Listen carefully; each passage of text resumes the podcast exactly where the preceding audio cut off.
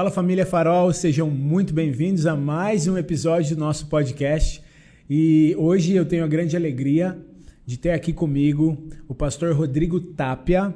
Ele é do Chile. A gente vai conhecer um pouco melhor sobre ele, ele vai compartilhar sobre a, sobre a jornada dele com a gente tudo mais. Ele está aqui em Belém, nesse exato momento, dando um treinamento à Escola do Reino. A gente também vai entender um pouco melhor sobre isso, que fala sobre cosmovisão. E a gente vai também se aprofundar nesse assunto, então vai ser um bate-papo muito legal. Fica até o final aqui que vai ser demais, tá bom? Se você não assistiu os outros episódios, Lembre-se de ir lá assistir. Se você não é inscrito no nosso canal, se inscreva. Se você está ouvindo, seja pelo YouTube ou pelas outras plataformas, compartilha com alguém, porque isso aqui pode transformar a vida de muita gente. Beleza? Pastor Rodrigo, muito bom ter você com a gente aqui. Muito obrigado. Para mim é o privilégio, a alegria de estar primeiramente aqui com vocês neste lugar, mas também pela sétima, oitava vez em em já Belém. é a sétima, oitava vez que o senhor está ah, aqui. É, em Belém. O senhor estava me falando agora há pouco que o senhor já veio dar esse treinamento aqui em Belém antes, né? É, nós fizemos há, há cinco anos. Ano 2017, a gente fez um, uma escola que durou 15 meses. Uau, 15 meses? Era uma vez por mês. Aí o senhor vinha todo, todos os meses para cá? Como é? Não, não. Eu, às vezes, acompanhava alguns professores. Okay. Então eu ministrava um mês, mas o restante eram diversos professores que vinham de diferentes lugares do mundo e do Brasil. Né? Ah, legal. É. E, e, me fala um pouquinho então, é, até o pessoal conhecer melhor sobre o senhor. É, o senhor mora aqui no Brasil, mora no Chile. Como que é? O senhor vem sempre para cá? Como então, eu eu sou chileno, não? E, mas eu, eu moro aqui no Brasil já há 19 anos. Uau! E moro eh, em Curitiba, mais conhecida como a República de Curitiba. Eu já fui é. bastante para Curitiba, uma Sim. cidade muito boa, muito boa mesmo. E aí o senhor foi lá para Curitiba e se estabele... o senhor trabalha em uma igreja lá, numa base missionária, como é? Então, eu faço parte de uma congregação, não? Ah, sou parte da liderança dessa congregação, mas o nosso ministério é, mesmo não é a, a Unilibre Transforma e Publicações Transforma. Então, isso faz com que a gente sempre está organizando treinamentos diversos uhum. em diferentes lugares. Além da escola tradicional que nós temos, da Escola do Reino, que é liderança, cosmovisão bíblica e transformação social, a gente acrescentou exatamente um mês antes do início da pandemia, não? no mês de fevereiro de 2020 ou 2019, já esqueci quando começou a pandemia. A pandemia começou em 2020. 2020. 2020. Então, um mês antes a gente começou mais uma escola, mais uma escola diferente, que é a escola eh, de governo civil estabelecendo o governo do justo. Legal. Então, o senhor, além de estar trabalhando lá na igreja local, o foco principal são treinamentos e escolas que o senhor dá tanto lá em Curitiba quanto em outros lugares, outros países também? É, é, é sim. Ah, nós, nós já fizemos aqui, não? É, em São Luís, estamos dando início, eu, tô, cheguei anteontem lá de hum, Boa Vista, estamos iniciando a escola lá, a escola aqui e na sexta-feira começamos em São Luís, três cidades simultaneamente, né? E então cada professor, não, que vai ministrar, ensinar nessa escola, ele faz o mesmo percurso, não? Boa uhum. Vista, Belém e São Luís. A cada 15 dias é a nova proposta que nós temos. Originalmente era cada uma vez por mês. E durava, em média, durava 10 meses. Não? Alguma vez a gente fez aqui em Belém, em São Luís, 15 meses, mas foi tempo demais para muitas Entendi. pessoas, sabe? é, 15 meses é quase, é, é um, é um curso superior Eu, aí já, né? é, Então a gente agora decidiu fazer cinco meses, uhum. de a cada 15 dias, 10 módulos no total. Oito horas cada módulo dá um treinamento de 80 horas. Não, é? bastante em cinco coisa. meses. É. Muito bom. Sim.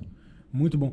E como foi para o senhor vir para o Brasil? Como que foi isso? Você falou que está 19 anos aqui, né? é. né? Como, é, Quando o senhor veio, já era casado? Já veio com a família? Veio sozinho? Como que foi isso aí?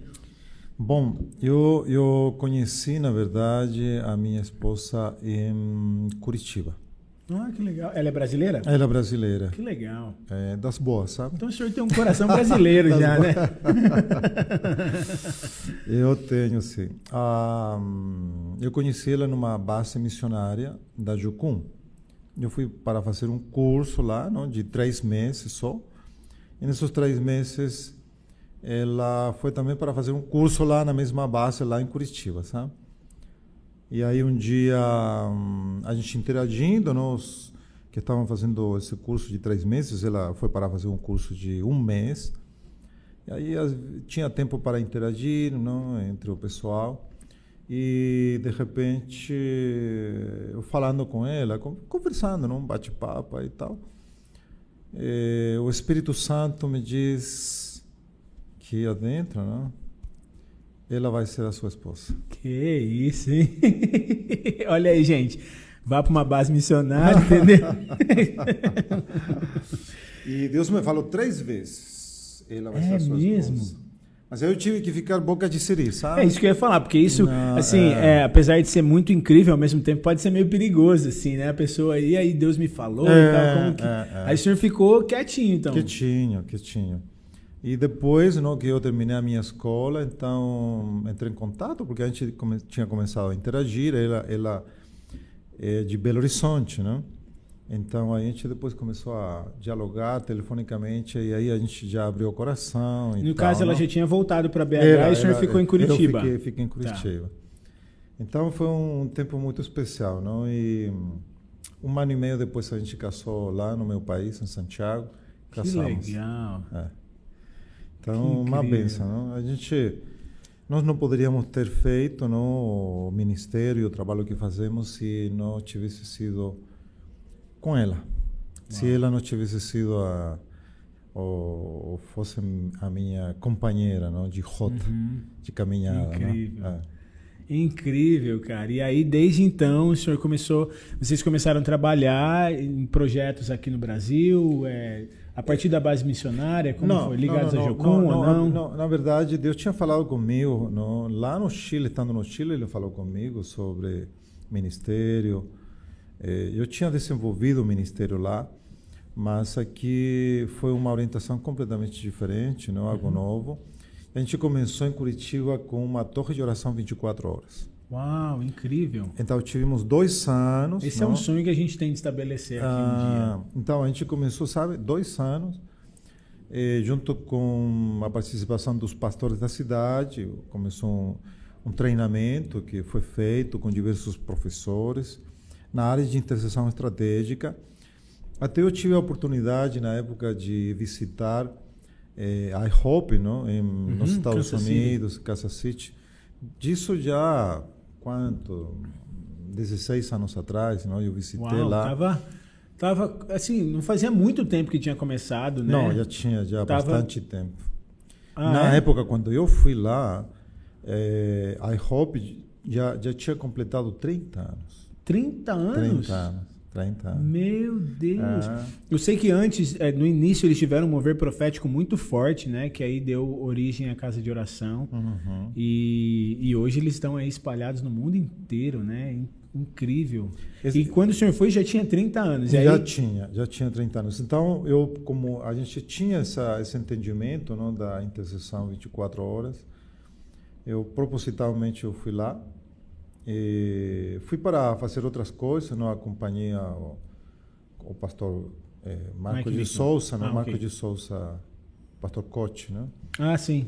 Fomos juntos lá, não, não em Kansas City, não, mas para outros lugares. E aí eu aproveitei a minha ida e passei e lá e, fiquei, e cinco dias lá. É muito bom, em, né? É, eu tive o privilégio bom. de ir lá também, só que eu fui recente, eu fui há uns quatro anos atrás, eu acho, quatro, cinco anos atrás. Uhum. Também foi uma experiência muito marcante assim para mim, é. muito bom mesmo. Agora, nós estivemos funcionando com essa torre de oração num local lá em Curitiba durante dois anos, mas ele, isso não continuou, não.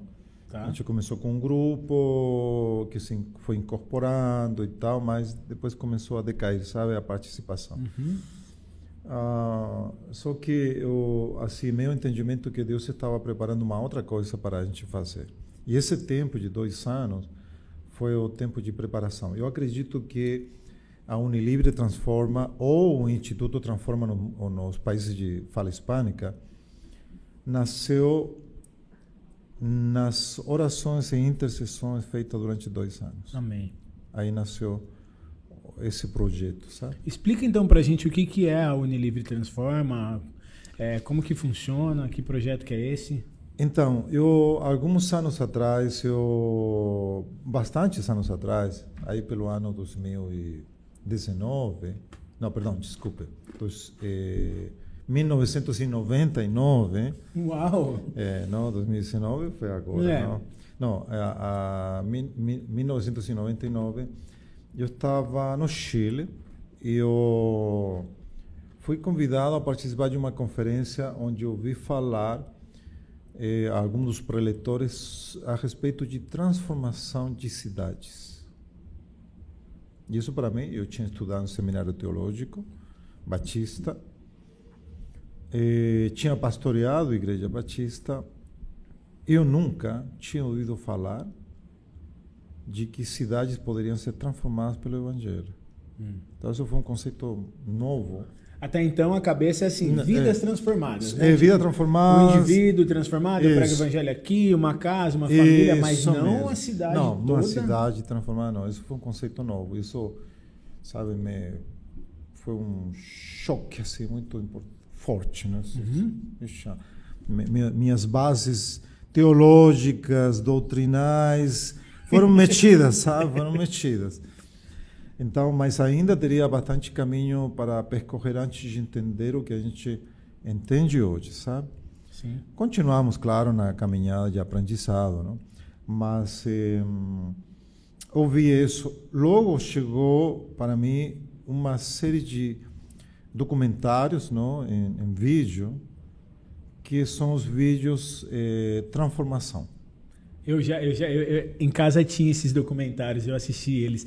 Aliás, gente, um dia eu vou ver se eu organizo aqui a gente para passar esses documentários ou, enfim, não sei se o senhor passa lá também no, no, no Não, não que vocês passamos, fazem. não, não. Mas, gente, é um negócio surreal, surreal assim, as histórias de transformações impressionantes.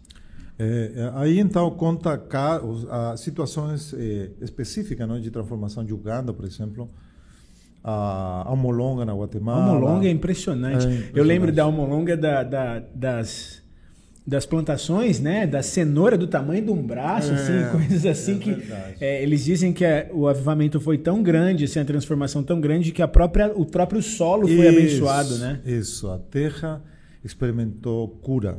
Porque É. essa terra dessa região de Almolonga não produzia nada. Nada. E após não, eh, o avivamento, então começou a terra experimentou, começou a experimentar cura. Incrível, Cura. incrível, é. E aí então também fala de Cali na Colômbia, não? Sim. Como é tremendo isso, não? Não, é Então- muito. Mas então, pode, pode é, falar que tem muita é. gente que eu acho que nunca nem ouviu É, falar ouviu desses falar, vídeos. é. E assim, são fantásticos. Eu tinha em VHS ainda na época, eu É, colocava a fita no, é no videocassete. Acho que tem muita gente que está ouvindo, a gente nem, nunca nem não sabe nem sabe o que é isso. VHS? né? É. E aí, aí eu, eu sabe, comecei a entender pela prática, não, que o evangelho era mais, muito mais do que pregar ah, o evangelho a uma pessoa, essa pessoa se converter, entregar a sua vida para Jesus, começar a caminhar na igreja. O evangelho tinha uma dimensão mais ampla. Mas daí em diante ainda eu eh, Deus me levou a aprender umas eh, outras questões, não? Uhum. Que hum, porque essa eh, a, a transformação que é apresentada nesses vídeos está baseada em questão de arrependimento, não? Eh, de evangelismo, evangelização. Também está baseada em intercessão estratégica, em atos proféticos, a gente vê tudo isso Sim. acontecer. Mas um elemento não estava incluído aí, que eu pouco mais para frente eh, descobri a partir das escrituras, Certo. que é o elemento de discipulado da cultura, o discipulado da nação. E aqui vem a parte de ensino. Hum, tô entendendo. Então, o que aconteceu? A gente a gente começou a organizar eh, eh, eventos, não?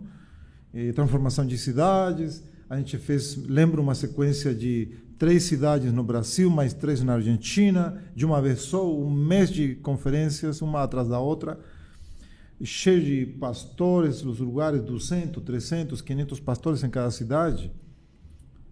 Até um pastor lá de Almolonga, eu convidei para ele ministrar, né, de Almolonga legal. lá. É, um deles, não, que é Mariano Riscacheu, mais conhecido de, da cidade, Uhum. o Hector Torres, eh, da, da Colômbia, e mais dois preletores. E aí a gente começou a observar o seguinte: o povo participava, sei lá, dois dias não?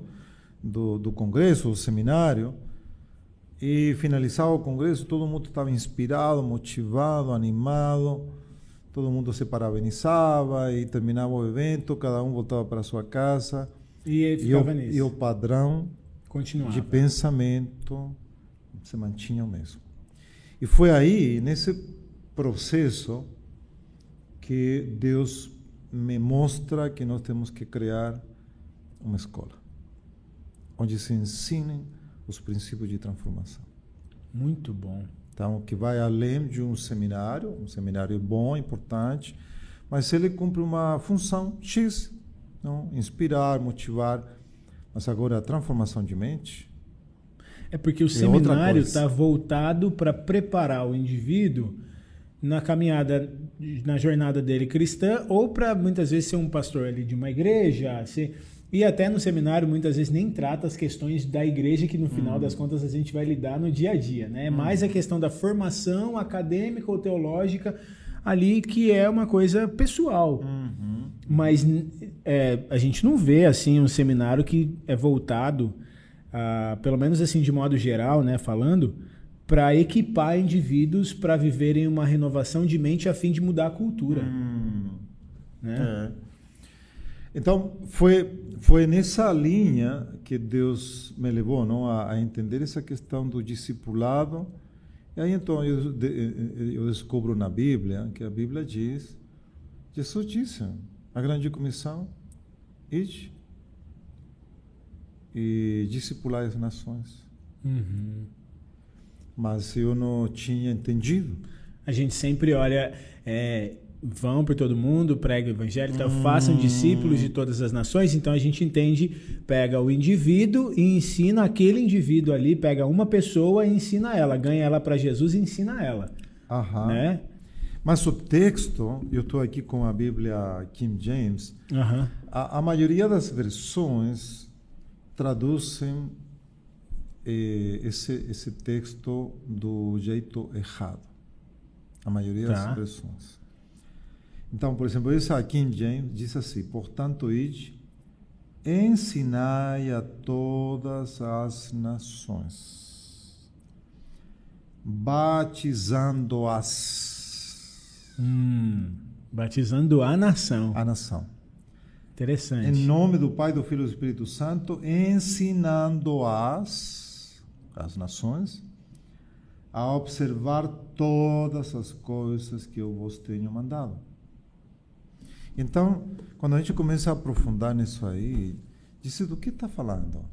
Como que eu vou batizar uma nação? Como, eu batizar vou- uma nação? Então, se aqueles que estão nos ouvindo querem saber, precisam se matricular na escola do rei. muito bom, muito bom. Precisam se matricular. Que por sinal está acontecendo nesse momento em Belém. Está começando agora. Então, tem a oportunidade de se matricular. Não?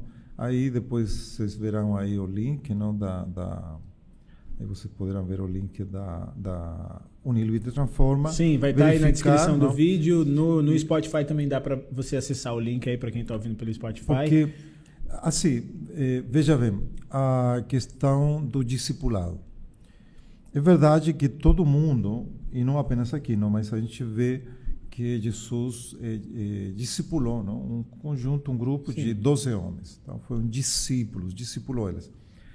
Mas o conceito aqui de Mateus 28 não é do discipulado do indivíduo, embora a gente tenha que ser muito realista em dizer que ah, o calcanhar de Aquiles da igreja contemporânea é o discipulado do indivíduo. Sim.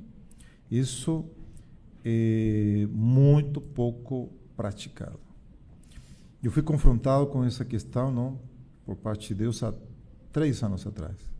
Uau. Então, nessa questão do discipulado, porque a gente eh, hoje a tendência não é ter membros da igreja, ele faz um curso entre aspas a gente chama de discipulado, pronto se batiza e começa a participar das reuniões da igreja. Se torna mas, um participante, um, um consumidor, como que ele vai num clube, como ele vai em qualquer outro lugar que ele vai regularmente. Mas ele não está passando por um processo de discipulado, de formação discipular. Então, aqui está falando de discipular nações. Só um, parêntese, antes do senhor continuar. É, o senhor consegue explicar para a gente, até para quem está assistindo, para quem está ouvindo, definir um pouco é, qual que é o conceito de discipulado. O que, que, seria o discipulado na prática? Porque hoje também a gente ouve tanta coisa de discipulado. Uhum, uhum. Ah, tem para umas pessoas discipulado é eu sentar aqui um a um e ler uma revistinha, confessa uns pecados e faz uma oração. Isso é o discipulado. Uhum. Para outros, como o senhor falou, o discipulado é eu faço um curso lá na igreja que chama discipulado e acabou. O que, que seria de fato discipulado e aí como que isso se ramifica para o âmbito da nação? Então, ah, o discipulado, segundo o modelo que Jesus nos mostrou, é caminhar junto com uma pessoa. Então, andar com ela, supervisionar, demonstrar. Tem muito mais a ver com relacionamento. Relacionamento, né? relacionamento. Então, o relacionamento, pelo menos Jesus, o relacionamento dele com o discípulo foram três anos e meio, não? mais ou menos aproximadamente. Uhum. E eu comecei a partir desse confronto que eu tive da parte de Deus, não? A, a discipular algumas pessoas. Deus me conduziu a fazer isso, porque a gente não pode pensar, não tem como pensar em a transformação de uma nação, o discipulado de uma nação se a gente não discipula indivíduos.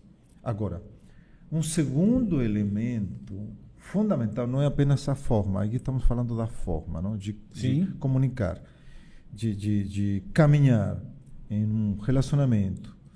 É, aí tem que comer um quilo de sal, não? Com o discípulo, não? tem que caminhar um quilo de sal. Então, essa expressão é bem brasileira, é, bem né? brasileira. o senhor já está é, bem brasileiro é, mesmo. É, é. Então, a gente eh, tem esse relacionamento. Mas agora, eu devo comunicar um estilo de vida. Mais do que só um ensino, mais do que só. Uma é... forma de andar. E essa forma de andar tem que estar pautada pela minha própria caminhada com Jesus. Hum. E aí então a gente aprende Jesus, não? anda com Ele. E os discípulos que Ele apresentar para nós, então eles verão não, que eu caminho com Jesus. Então vou aprender dele como ele caminha com Jesus. E o que ele aprende de Jesus? Interessante que esse texto aqui da Grande Comissão diz ensinando-as as nações a observar todas as coisas que eu vos tenho mandado. Então, um discípulo, um indivíduo, vai aprender de mim aquilo que eu estou refletindo da minha caminhada com Jesus. Uhum. Ele vai ver isso. Esse vai ser o modelo. Então, a questão do conteúdo agora, o estilo de vida, as pautas comportamentais, é, o que eu penso e acredito que deveria estar claramente definido pelo que as escrituras ensinam. Então, o discipulado mais efetivo será aquele que eu transmito o que nós chamamos não, de cosmovisão bíblica. Cosmovisão bíblica. O que, que é essa palavra? O que, que significa? O que, que é a cosmovisão bíblica? Então, é, é, cosmovisão não é uma palavra bíblica, não? Como muitas outras não, são, não estão na Bíblia, mas a Sim, gente... como a palavra os, discipulado, não está na Bíblia, né? discipulado. Discipulado. Tem discípulo, mas não É. tem discipulado. Então, ah, o, a questão do, do, do- da cosmovisão, essa também a gente pode usar a expressão visão de mundo, não? Visão de mundo. Alguns preferem usar visão de mundo. E cosmovisão é uma palavra que nasce do idioma alemão, em torno de 200 anos, 250 anos atrás. E a palavra então que nos chega aqui no português, cosmovisão ou cosmovisão em espanhol. Então, que é visão de mundo? Que como eu me relaciono com a realidade no campo natural, no campo espiritual, eh, como eu interpreto e entendo e pratico a realidade. Isso passa a, através de pressupostos que estão inseridos na minha forma de pensar, que foram semeados e construídos no, no meu ser interior, através, a partir do momento que eu nasci, eu já começo a ser influenciado e a receber dos meus pais, em primeiro lugar, uma forma de pensar uma- e de acreditar em certas questões. Então, eh, eu para mostrar as diferentes cosmovisões, eh, eu coloco dois exemplos que uso normalmente. Então, eu pergunto, estou num auditório, então tem aí, sei lá, pastores, irmãos. Então, às vezes eu pergunto para um irmão, para um pastor. Eu pergunto, lá em Boa Vista, não? um querido pastor amigo, eu perguntei, pastor, quantas esposas o senhor tem? Ele ficou olhando para mim, não sei. "Como quantas esposas? Tem Bom, até receio eu- de responder, né? Não, eu, eu tenho só uma. Disse. Hum, muito bem, muito bem. Mas se eu falo para ele, se eu fizesse essa pergunta para um árabe da Arábia Saudita, ele me responderia e diria: Eu tenho cinco esposas. Para nós é estranhíssimo. E até porque ele, eh, a, a prática ou a intenção, não, a prática de ter mais de uma esposa é considerada bigamia e é um crime. Não pode ter aqui no Ocidente, mas lá não é crime. Sim. E também para nós é imoral, Isso. mas lá não é imoral. Não, exato. Por quê? Porque eles têm uma cosmovisão diferente. Ok, aí a gente poderia aprofundar bastante, mas outro exemplo. Então, eu lá no Chile, eh, a gente consome bastante peixe, tem fruto do mar, não muito, muito, muito, país muito rico em frutos do mar. E carne não é come carne também, não de boi, mas eh, não é tão assim tão comum, até porque ela também é bem mais cara lá, não? Ok, então quando eu cheguei aqui no Brasil, não, há 19 anos, eu virei carnívoro. Porque a carne aqui é muito boa, É. não? E uma picanha aí bem passada, isso, é uma Deus delícia, não? Jesus é uma amado. delícia. É. Mas aí, então, eh, eu como bastante carne, o brasileiro é típico que precisa, cada refeição não, do meio-dia, tem que incluir um pedaço de carne. Tem que ter. Porque senão o negócio não funciona. É, exatamente. Não funciona. De vez em quando tem um franguinho, de vez É, em quando um tem lá um peixinho, É. Hum. mas a carne, meu amigo. Isso quando não tem quase todo final de semana lá um churrasquinho, É. alguma coisa, né? Agora aumentou bastante de preço, não está um pouco exatamente. carinho. Agora está mais complicado, mas É. em bons tempos, né, digamos É. assim, economicamente falando. Então, eu e aí então eu falo, olha, eh, se eu falar que eu como boi lá na Índia, Então, eita, nós, o negócio fica feio aí. Lá as vacas são adoradas, são animais sagrados, são né? sagrados, porque eles pelo pela crença hinduísta da reencarnação e então ele poderia ser eh, uma pessoa, não? um espírito. Então os, as vacas são adoradas. E, e a Índia é engraçado. A Índia, o Brasil tem mais ou menos 210 cabeças, 210 milhões de cabeças de gado. Ou seja, no, o Brasil tem quase um, uma cabeça de gado por cada habitante. Sim. Mas tem um país que tem mais gado do que o Brasil, é a Índia. Que eles não matam, né? Não matam. Lá devem ter, eu não lembro muito bem, mas acho que tem como 300 milhões de cabeças de gado na Índia. Já pensou, meu amigo? Para um brasileiro isso seria um prato oh. cheio, né? então, veja bem, veja bem, a cosmovisão deles, determinada por uma base de crenças religiosas, de fé, eles não comem vacas. Nós, como parte da civilização ocidental, temos como fundamento não, os conceitos judaico-cristãos. Uhum. E aqui na escritura, no início dela, em livro de Gênesis, fala dominai sobre a criação. E no mesmo livro de Gênesis, após o dilúvio, Deus autoriza o fato de nós podermos comer carne, que não era uma realidade antes da queda, porque os animais não foram feitos, criados para a gente comer o animal. Sim. Isso surge após a queda. Então, Mas é o próprio Deus né, que fala com Noé. Ele autoriza e diz, olha, você pode matar o animal. Tudo bem, não tem problema. Mas isso foi uma uma concessão uhum. após a queda. Então nós no Ocidente praticamos essa concessão dada aí nas Escrituras que comemos o boi. Porque aquilo que nós acreditamos, né, que é o fundamento, a base de fundamento daquilo que a gente acredita sobre Deus e, enfim, o fundamento de fé, influencia a nossa maneira de olhar o mundo à nossa volta. Isso. Que no caso seria a cosmovisão. Então, cosmovisão. a maneira como a gente vê o boi é como um alimento, hum. né? Como um animal que a gente gosta de, da carne dele, de assar e tudo mais. Já a maneira como um indiano, de modo geral, vê um boi é como uh, um, um, ser sagrado uhum, que deve ser adorado, é. deve ser né, venerado de alguma forma. Isso. Porque a maneira como ele enxerga o mundo, os fundamentos que ele recebeu e as crenças que ele tem interferem na maneira como ele enxerga o mundo. E aqui a gente já mencionou apenas Duas. Duas questões. É.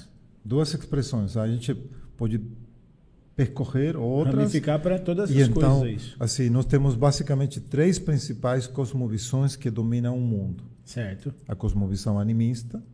Não? Que seria? Que seria a, a, o hinduísmo, o sintoísmo, o budismo, que tem elementos as religiões ancestrais indígenas não, okay. das, do nosso continente a África opera muito sobre o, o animismo eh, e de fato o animismo tem se infiltrado dentro da cultura ocidental. Então eu mostrei ontem no treinamento lá o, o James Cameron, não? quando nos apresenta o famoso filme o mais assistido da história Avatar, ele introduz o animismo Sim. de cara e então eh, a gente observa como a civilização ocidental tem começado a abraçar outras cosmovisões. Até porque, é, diga-se de passagem, a arte, assim como outros meios, a mídia, a tecnologia, são meios fortíssimos usados para transferir cosmovisão, né? Ou seja, que, como o senhor falou agora, é, eles usam esses meios para impor, ou de alguma maneira transferir aquilo, a, a, maneira como eles enxergam o mundo e, querendo ou não, influenciar as pessoas para que acreditem nisso, né? E a, o Ocidente, como civilização, a civilização ocidental, ela foi fundamentada eh, sobre três pilares fundamentais: a, o pensamento e a filosofia grega, uhum. a, a estrutura administrativa romana e o pensamento eh, bíblico judaico-cristão. Então, nossas instituições que foram criadas surgem a partir desses três elementos, três aspectos. Só que hoje, na civilização ocidental, ela passou a ser dominada principalmente, fundamentalmente pela cosmovisão humanista secular. Ok. O senhor estava falando que são três, então Animismo, a cosmovisão animista, a humanista secular, humanista secular e a e... teísta ou bíblica, Ok. ou, cris, ou cristã. teísta, né? Não, né? não ateísta. É, teísta. Cosmovisão teísta, que, eu que acredita na existência É. de um Deus, e no caso, bíblica judaico-cristã, né? Então, aí na, na escola nós explicamos o que cada uma dessas cosmovisões. Então, a gente poderia estar sendo in- influenciado principalmente por uma, ou por duas, ou até pelas três. Depende. Então é isso que eu ia te perguntar. Por que, que é importante ah, todo mundo entender isso? Por que, que é importante cara saber o que é a cosmovisão, entender essas diferentes cosmovisões, é, como que, no que, que isso vai refletir na vida dele e, consequentemente, no que a gente tem falado na transformação da cidade? Por que, que é importante ele aprender sobre isso? Porque ah, Deus estabeleceu nas Escrituras, nessa palavra, a base do pensamento, considerando os elementos, o elemento da verdade. Porque a gente, a gente também estuda sobre isso, não? que ah, na metanarrativa bíblica tem de cinco pilares da, da, da, da metanarrativa, a gente precisa entender fundamentalmente três, que é a criação, que é a queda do ser humano, não? Ou então o homem é um ser decaído, e a redenção. Logo, a gente explica sobre restauração e, finalmente, o quinto pilar, que é consumação, não? como tudo vai finalizar. Sim. Mas também então, estuda como tudo começou, o que deu errado, e essa é a queda, e a redenção explica como Deus resolve o problema da queda. Então, o mundo, a partir da queda, ele fica sob a influência maligna. Fica sob a influência de mentiras. Então, as cosmovisões construídas a partir de mentiras serão, portanto, cosmovisões mentirosas, falsas, que levarão e levam à destruição. Uau. Então, Deus o que faz? Ele revela, prepara um povo, que é a nação de Israel, não? a partir de uma promessa dada a Abraão, e disse: Farei de ti uma grande nação. Mas essa nação irá precisar, e ele vai entregar a Torá, a lei. Uma vez que esse povo sair da, do, da escravidão, não? do Egito, for liberta, então Deus entregará a lei. E logo vai se acrescentando os outros elementos, que são os, os livros históricos, não? a história de Israel. Eh, logo vai acrescentar os profetas, que é o chamado de Deus para o povo se arrepender de seus pecados, se voltarem. Os livros, profe eh, os livros eh, Salmos, Provérbios, não? Ok. E a maior manifestação de todas, não? há dois mil anos atrás, quando o Jesus. Verbo se faz carne. Então, ele habita entre nós, Deus mesmo vem, então ele vem para obedecer à lei. Jesus vem para obedecer à lei. E ele traz todos os ensinamentos não, sobre o reino. Ok, então aqui, o propósito de Deus é que o povo se converta, se afaste de seus pecados e comece a obedecer esse livro e a conhecer a maneira certa de pensar. E é possível um cristão, o senhor falou que a pessoa pode às vezes estar até influenciada pelas três, é possível então um cristão, sem ele perceber, estar sendo influenciado por uma cosmovisão animista ou humanista. É, tristemente, essa é a realidade majoritária hoje no mundo eh, cristão evangélico. Nós não pensamos biblicamente. Uau. E o senhor acha que é por isso que a gente não vê transformação de cidade? Não vê. Não tem como. Alguma vez Daryl Miller, não, autor do clássico Discipulando Nações, ele disse para mim, disse uma igreja que pensa eh, de maneira humanista, secular, não tem como transformar uma sociedade humanista secular. Meu Deus. É. Então temos que ser, pensar biblicamente, pensar como Deus pensa. Quando a gente conhece as escrituras, lê as escrituras, medita nelas, extrai não, o conhecimento dela, a gente está conhecendo como Deus pensa. Hum. E Deus transmite isso, e isso é a verdade completa, absoluta, sem marcas do mal. O homem sozinho, afastado de Deus, pensa de maneira errada em todos os campos.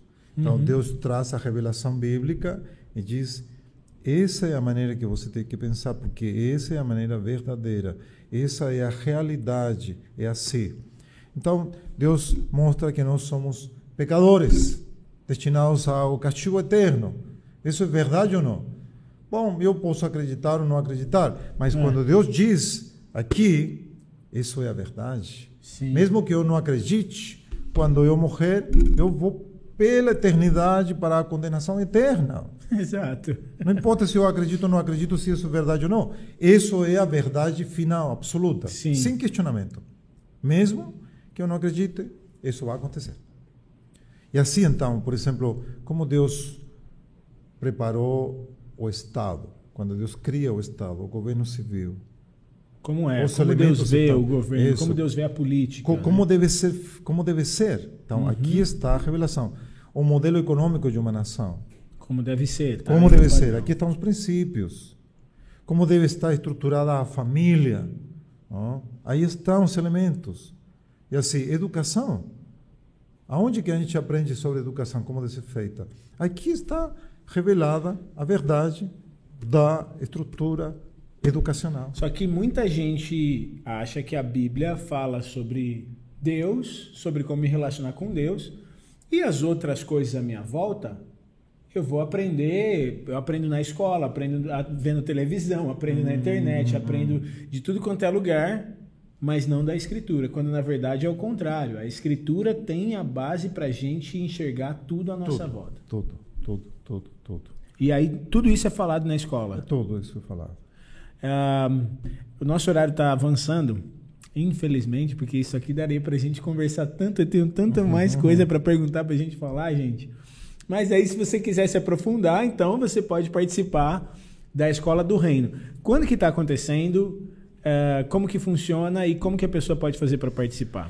Então, eh, pode entrar lá no nosso site, lá está o formulário de inscrição, lá estão os conteúdos das matérias que são ensinadas, lá está a lista de ah, no site tem tudo direitinho, tudo, todas as matérias. As matérias, os professores que estarão ministrando o preço não, da escola, o custo dela.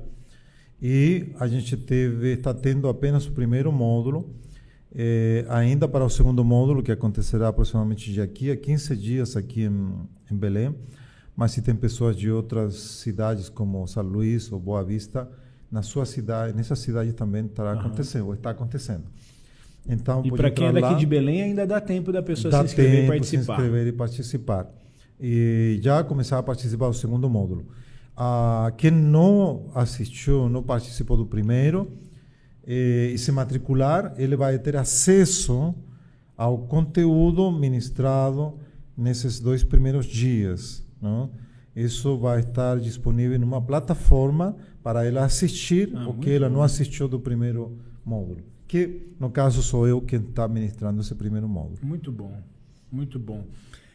Um, eu acho que é isso. Foi um prazer a gente estar aqui conversando. É o que eu falei, teria muito mais assunto para a gente puxar, para a gente conversar. Que isso é um assunto que é como a gente está falando, interfere em tudo, uhum, na maneira de ver família, uh, relacionamentos, negócios, finanças, isso. igreja, trabalho, política, tudo isso.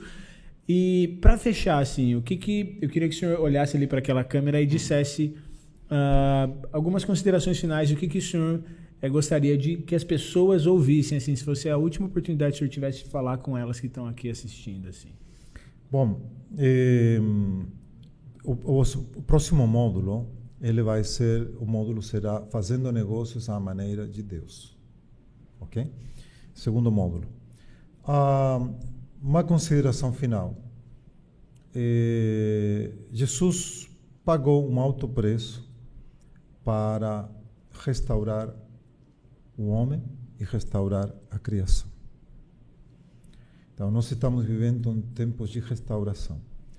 E Deus tem levantado a igreja como instrumento. Aqueles que estão nos assistindo, que são discípulos de Jesus, eh, Deus te levantou como um transformador da sociedade e da cultura.